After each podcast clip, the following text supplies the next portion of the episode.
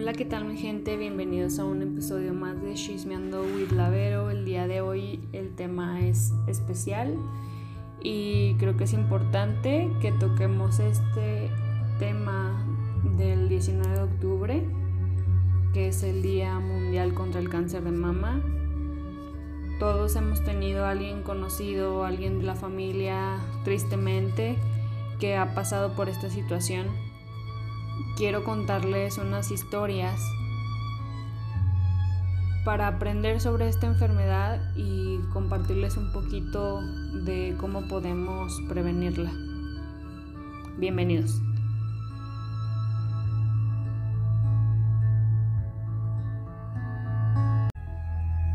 La primera historia es de una chava que tristemente perdió a su mamá a causa del cáncer de mama y ella me cuenta cómo ha podido sobrevivir a esta pérdida tan grande. Dice así, desde la escuela nos enseñan que el ciclo de la vida es nacer, vivir y morir, pero esa última etapa es difícil de comprender. La palabra muerte la conocemos y probablemente la entendemos, pero jamás podremos asimilarla ni mucho menos estamos preparados para afrontarla. Tengo 22 años y así es como he podido sobrevivir a la muerte de mi mamá. ¿Cáncer? Sí, más que una enfermedad, para mí siempre fue una palabra extraña que nunca llegaría a mi vida ni a la de las personas que más amo. Pero sí, es real y a todos nos puede tocar. Es una enfermedad silenciosa, cuando llega hace ruido y estragos, más que cualquier otra. El 21 de mayo del 2017 fue el día que partió de mi vida fue el día que partió mi vida en dos.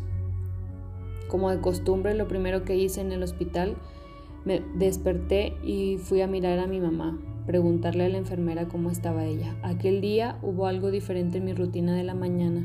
Después de hablar con la enfermera, le pedí a Dios con todas las fuerzas de mi corazón que me dejara ver los ojos de mi mamá, pues ella llevaba inconsciente dos días y temía que no pudiera volverlos a ver nunca más. Alrededor de las 10 de la mañana estaba listando todo para irme a casa y traer algunas cosas, cuando la enfermera me gritó, Tu mamá, mira, ven. La volteé a ver y tenía los ojos abiertos. Sí, lo que ese día le pedí a Dios se hizo realidad, pero no era como yo esperaba. Sus ojos negros ya no eran los mismos, se encontraban opacos y pedían a gritos un descanso. Entendí que aunque añoraba tenerla muchos años más a mi lado, debía dejarla ir. En ese momento me atreví a decirle a Dios que si su propósito era que ella se fuera, lo iba a respetar. En la noche de ese día, a las 7.40 pm, mi mamá murió. Ella se fue rodeada de su familia, de su ex esposo y de su hija. Murió cuando le dije que la amaba, que había sido la mejor mamá del mundo y que por ella iba iba a ser una gran profesionista. Murió cuando mi papá le dijo que había sido el gran amor de su vida, y con un suspiro, luego de esas palabras, se fue.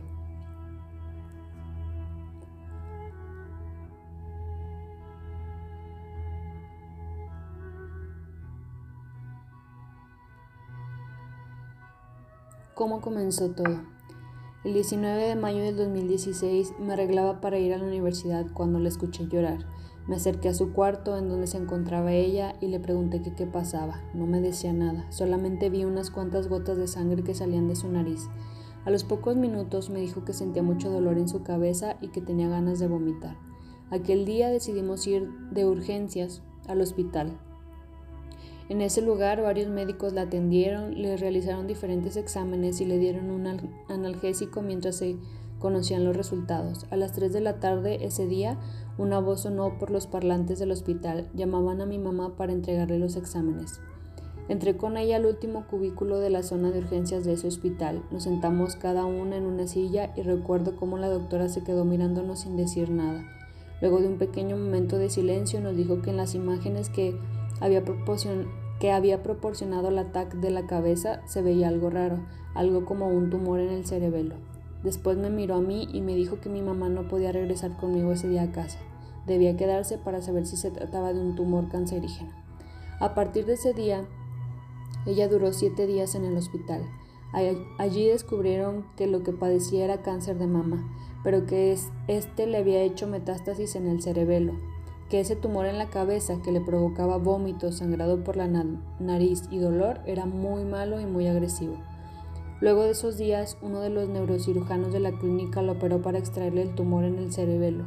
La intervención que duró ocho horas no fue un éxito. Según el doctor, el tumor ya estaba muy arraigado y sí era peligroso e imposible extraérselo por completo. Entonces, fue ahí cuando nos propuso a mi mamá y a mí y a la familia unos ciclos de quimioterapia y radioterapia para controlarla y posiblemente algún día curarla del cáncer tan avanzado que tenía.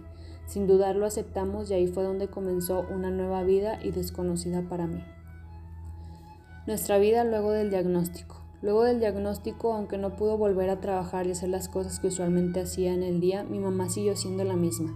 Con una sonrisa demostraba que todo estaba bien y que iba a salir del cáncer. Duró un año con esa enfermedad y en cada momento de esos 365 días mantuvo la esperanza y la fe de que iba a mejorarse. Fue en ese tiempo cuando más me demostró su fortaleza. Pero aunque ella siguió siendo la misma, yo no.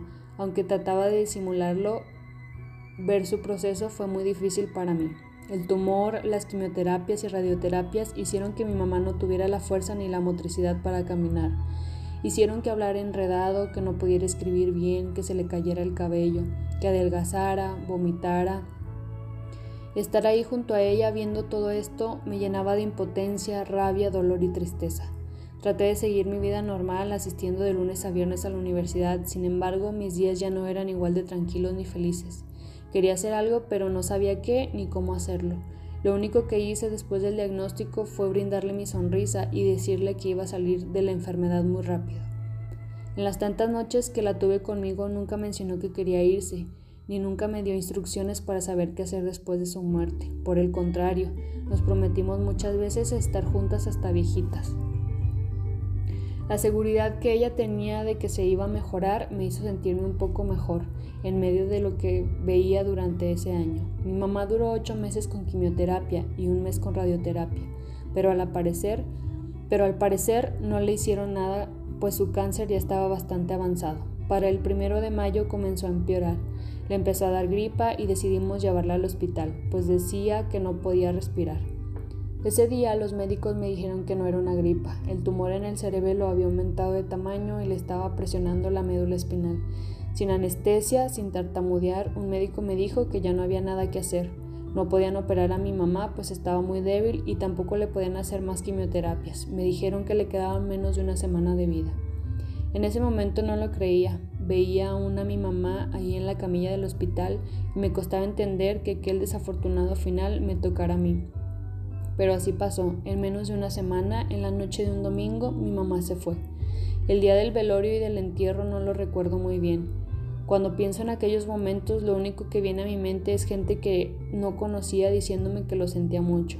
Recuerdo su ataúd y cómo se veía, increíblemente linda con sus accesorios y su ropa preferida. Aquellos dos días sentía a mi mamá conmigo.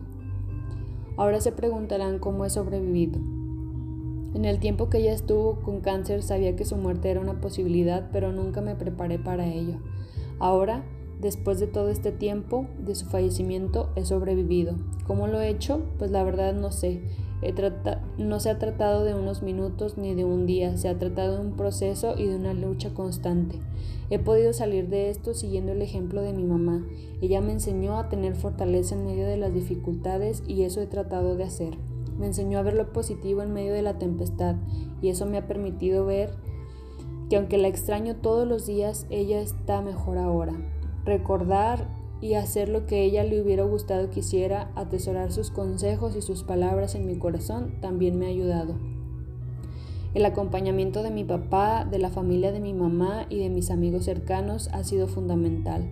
Rodearme de personas que en, que en algún momento han pasado por algo similar también ha, ha hecho parte del proceso, pues siento que estas personas me entienden más que cualquier otra persona. Hablar con ella, contarle mis cosas y pedirle alguna señal me ha servido. No lo hago solamente cuando la visito en el panteón, lo hago siempre, siento que ella está en todo momento conmigo. Apegarme más a Dios, conversar con Él, llorarle y hasta discutirle son otras cosas que me han ayudado en medio de esta situación. Dios es el que me ha dado fortalezas para salir adelante. ¿Qué he aprendido de esta situación? Y espero que al mandarte este mensaje y lo leas y las demás personas escuchen, les sirva. Cuando pasas por algo parecido, cuando una persona cercana muere de cáncer, entiendes que no puedes ser egoísta, en este caso con su partida. Pude entender lo que era el amor de verdad, pues no importaba cuánto la quería conmigo, lo que importaba era ella y cómo el cáncer desafortunadamente la estaba consumiendo. Ahora, después de su muerte, he entendido que la vida se pasa en un segundo y eso me ha hecho valorar más a las personas, los momentos y los pequeños detalles de la vida. Me ha hecho ver que las cosas materiales no tienen valor, que hay cosas más importantes, que muchas veces nos la pasamos quejándonos de lo que nos falta y no disfrutamos ni somos felices con lo que tenemos. Aprendí que todo tiene su propósito y aunque ahora no lo vea, algún día sabré por qué mi mamá tuvo que morir cuando yo tenía 21 años.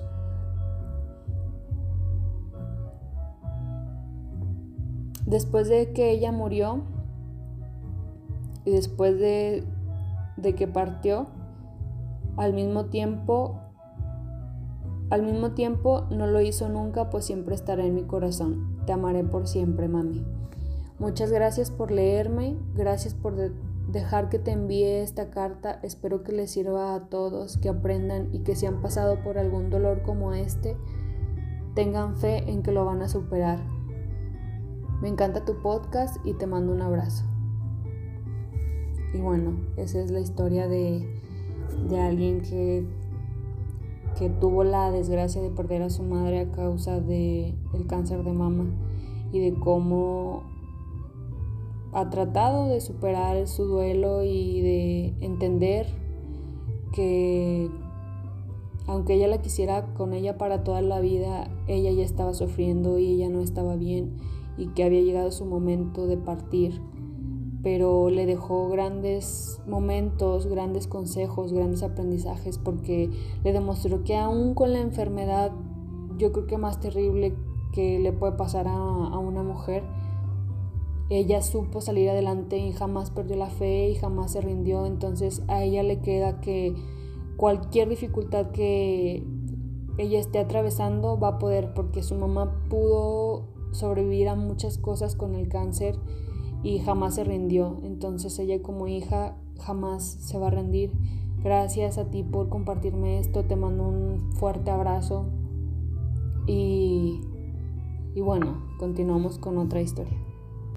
La siguiente historia es de una mujer que afortunadamente venció al cáncer y que decidió compartir esto conmigo y me dijo que escribiría una carta hablándole al cáncer, enfrentando a esa enfermedad que, que hizo estragos en su vida, pero que afortunadamente el día de hoy puede decir que está bien.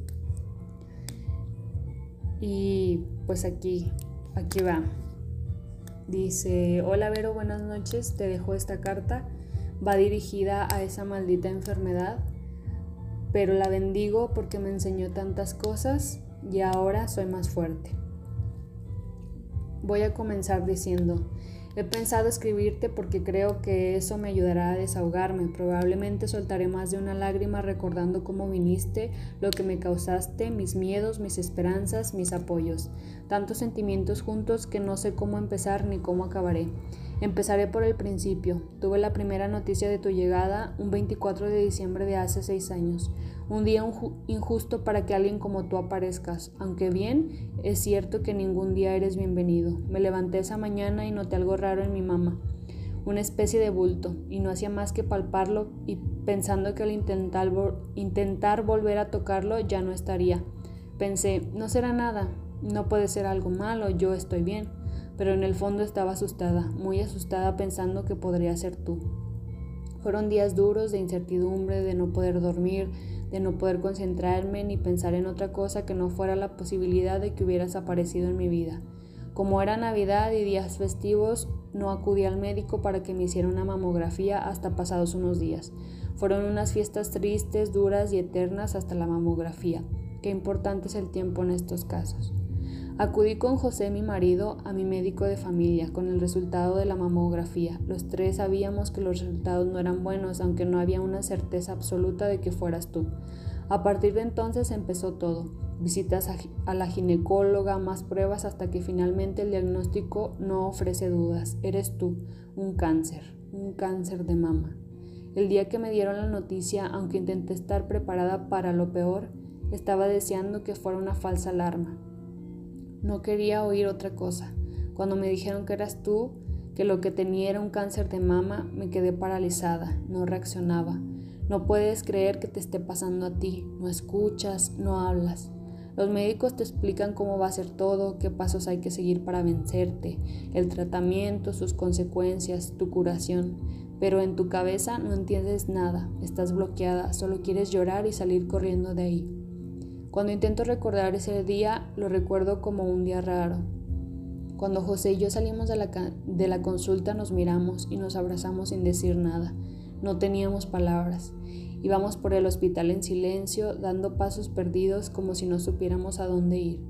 José intentaba tranquilizarme, hacer como si no pasara nada, pero no podía, no podíamos. Después de ese primer golpe viene otro, darle la noticia a la familia. Ese día no podía ni hablar, así que fue José quien les comunicó a todos, familia, amigos, compañeros de trabajo.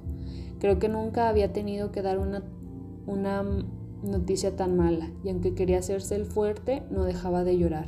Sentía que me iba a perder. Seguramente las personas que más han sufrido con tu llegada, aparte de José por supuesto, han sido las madres, mi madre y la suya. Siempre cuando hablaba con ellas intentaba transmitirles que me encontraba bien, que estuvieran tranquilas, que te estaba venciendo, pero son madres y sufren como madres. Pasan los días y después de mucho llorar y llorar, de llenar cubos y cubos de lágrimas, es el momento de asimilar la noticia, de mentalizarse de que todo va a ir bien, de sentir que me voy a curar y que te voy a vencer. El 8 de marzo de hace seis años fue mi primer tratamiento de quimioterapia. Ese primer día no se me olvidará nunca.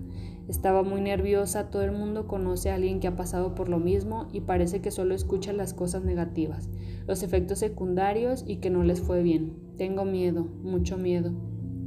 Ese primer día estuve acompañada por un enfermero que al verme con la cara de susto que llevaba, no se separó de mí hasta el final de la sesión.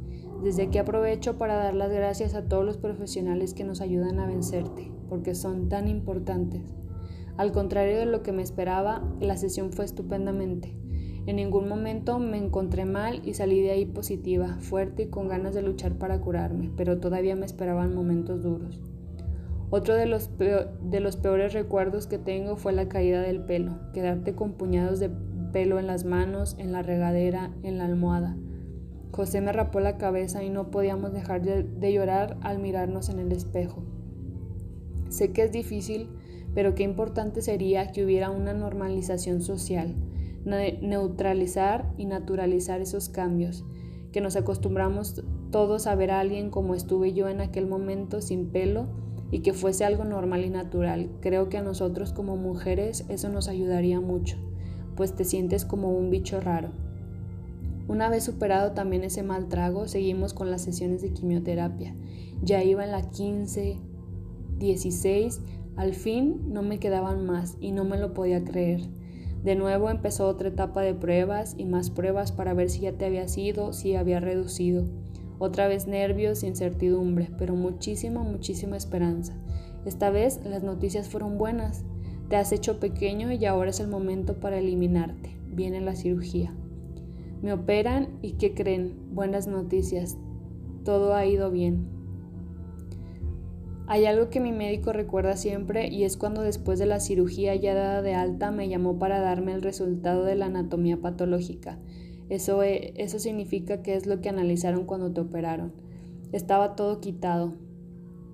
Ellos se, alegran con, ellos se alegran contigo. No lo sufren igual, claro que no, pero lo sienten. Los médicos y el personal de salud sienten tanto lo bueno como lo malo. Lo malo. Después vinieron unas sesiones de radioterapia para asegurar la victoria contra ti. Ya iba viendo la luz al final de ese largo túnel que es el tratamiento para vencerte. Todavía me emociono al recordarlo todo. De hecho, se me han salido unas lágrimas en este momento escribiéndote esta carta. Y aunque he tenido días en los que he estado muy triste, muy cansada, dolorida, muy enfadada, los momentos buenos han superado a los malos. Tú has servido para afianzarme, para sentirme fuerte. Cuando echo la vista hacia atrás, pienso en todo lo que he vivido, pienso en que si he superado algo así, podré con todo. Tú me has convertido en una persona más fuerte, más positiva. Tú has hecho que cada día merezca la pena ser vivido, que lo importante sea verdaderamente importante. He aprendido que los lunes son igual de maravillosos que los viernes, que hay pequeñas cosas que me había perdido y ahora me parecen fantásticas. Un paseo, mirar cómo sonríe la gente, sentir el aire, la luz del sol. No me quiero perder de nada. Termino diciéndote que a pesar de lo duro que eres, me he sentido arropada en todo momento. Qué importante es la familia. El primero, sin duda, mi compañero de viaje José. Su fortaleza, su paciencia, su cariño, energía han sido vitales para mí. En gran parte gracias a él puedo contar esta historia y he tenido ganas de seguir luchando cada batalla hasta vencerte. Gracias a mi familia, a mis amigas, amigos, compañeros de trabajo, mis médicos y todos los profesionales que me han ayudado a superarte. Cada uno de ellos han sido un pilar importante para que no me derrumbara. Y aquí estoy hoy, después de seis años con mis controles, escribiéndote de momento libre de ti, pero con miedo que vuelvas a aparecer. Y si vuelves, no tengas duda de que te volveré a vencer con todo mi ejército armado hasta los dientes. Un ejército valiente, fuerte, lleno de cariño que luchará otra vez para ganarte la batalla.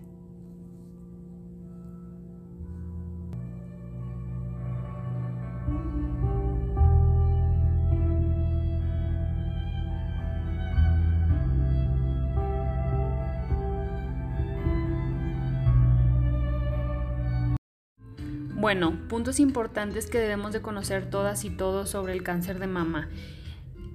¿El cáncer de mama puede prevenirse o puede detectarse a tiempo? Sí, sí se puede y es muy importante que hagamos conciencia sobre esto. Hay cinco pasos, cinco pasos de la autoexploración de mamás que debemos de conocer todas y todas. ¿Con qué finalidad?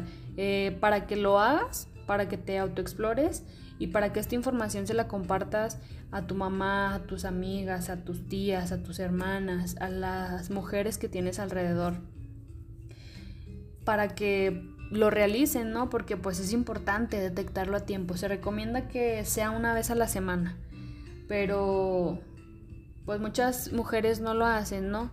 Mm, si no lo puedes hacer como hábito, si se te pasa que no debería porque es tu salud y es muy importante, eh, darle prioridad a la salud, porque a veces nos enfrascamos o nos entretenemos en broncas, en el trabajo, en otras cosas, pero yo creo que sin salud no tenemos nada, entonces hay que echarle un ojo a eso y hacernos eh, responsables de nosotros y cuidarnos.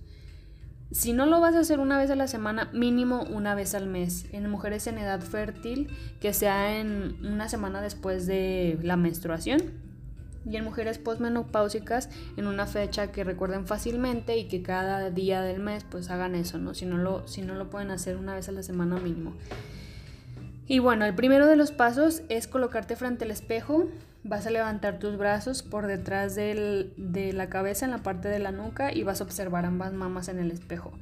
Antes de todo esto, creo que es muy importante que nos conozcamos, que sepamos cómo somos, eh, que estemos conscientes porque así es como vamos a detectar, a ah, caray, esto no está bien, esto no es normal. Entonces, en el primer paso, al colocar las manos por la parte de la nuca, vas a observar ambas mamas. ¿Y qué vas a buscar aquí? Alteraciones en la forma, que sean formas diferentes, el tamaño, eh, si encuentras algún bultito, si se ve por ahí como un lado diferente al otro, si hay hoyuelos, si hay arrugas en la piel, si están rojas, si tienes arpullido, eh, cambios en la posición del pezón, eh, algún hundimiento, que digas, sacar ah, ahí el pezón no estaba así, se está invirtiendo, se está yendo para adentro y no es normal. Entonces es para que tú observes cómo estás. El punto número dos es con la yema de los dedos vas a presionar suavemente. Igual vas a dejar uno de tus brazos por la parte de la nuca y con la otra mano vas a tocar tu mama en movimientos circulares y vas a para que determines si hay algún bultito, si hay algún punto que te duele y así vas a determinarlo. Ahora, esta bolita, este bultito, este punto puede que duela o no. Pero si tú detectas que hay alguna bolita, es importante que acudas a tu ginecólogo y que le den seguimiento a esto. No lo dejes pasar, no te esperes, hay después, después se me quita. Es importante que lo hagas. El paso número 3 es examinar Axila, igual con la yema de los dedos, va a hacer movimientos circulares tratando de identificar eh, alguna bolita, si hay un, algún engrosamiento, algún abultamiento por debajo de la piel y tratar de ir lo más profundo posible. Entonces con la yema de los dedos vas a hacer los movimientos circulares y tratar de que vaya lo más profundo para que tú sientas bien si hay algo o no hay algo. El paso número 4 va a ser presionar de forma suave con los dedos el pezón. Vas a hacer como una tipo pinza con tu dedo pulgar y vas a presionar tu pezón. Aquí que buscamos? Buscamos que al presionar eh, haya o no haya una secreción, hay algún líquido eh, amarillento, lechoso, transparente, sangre, algo que pueda detectar algún tumor de mama. Entonces, no es normal que esto esté. Entonces hay que presionarlo y si detectamos que hay alguna secreción al hacer la pinza y presionar el pezón, pues igual ir de inmediatamente al médico. Y el paso número 5 es recostada con tu brazo sobre la nuca. Puedes poner eh, a nivel del codo una almohada para que quede simétrica la posición. Vas a hacer lo mismo. Con movimientos circulares, tanto en mama como en axila, vas a palpar vas a detectar si hay alguna bolita, si hay algo, si sientes algo en esa posición y cambias de brazo con el brazo contrario y luego ya te checas la otra mama. Esto lo vas a hacer en las dos mamas y, y buscar movimientos circulares y si detectas algo, como les digo, pues ir al médico. Ahora, si eres una mujer que tiene factores de riesgo eh, genéticos, y, y como pues por tus condiciones, ¿no? Por ejemplo, si tomas alcohol, si fumas, si no llevas una alimentación balanceada, si no haces actividad física, si tienes obesidad y aparte tu mamá tuvo cáncer, tu abuelita tuvo cáncer, tu tía, o sea, familiares que hayan presentado esta enfermedad y eres menor eh, de 40 años a los 35 años comenzar con tu mastografía. La mastografía eh, se dice que pues comenzar a los 40 años. A partir de los 40 años, mínimo una vez por año, hay que realizarse la mastografía. Pero si tienes todos estos factores de riesgo desde, o sea, desde antes, a partir de los 35 hay que estarlo haciendo. La autoexploración no tiene edad. Entonces, desde ahorita hasta cuando tú quieras, siempre hazlo porque podemos salvar eh, vidas realmente. Ahora, si eres una mujer eh, de 40 años, pues hay que realizarse la mastografía, como les digo, mínimo una vez por año. Y pues si ya conocemos estos factores de riesgo, pues ¿para qué? ¿Para qué arriesgarnos literalmente? Hay que evitar el alcohol, el consumo de tabaco, eh, tener una alimentación balanceada, consumir vitamina C, D, B, E, calcio tratar de, tener actividad física lo más que se pueda, realizar algún ejercicio, eh, combatir la obesidad, yo creo que son datos muy importantes que podemos realizar, que podemos cambiar en nuestros hábitos de vida y prevenir el cáncer de mama. La edad aproximada en la que aparece o de mayor prevalencia es entre los 40 a los 59 años de edad. Pero pues sí hay que estar pendientes desde desde siempre, ¿no? De todas estas cosas.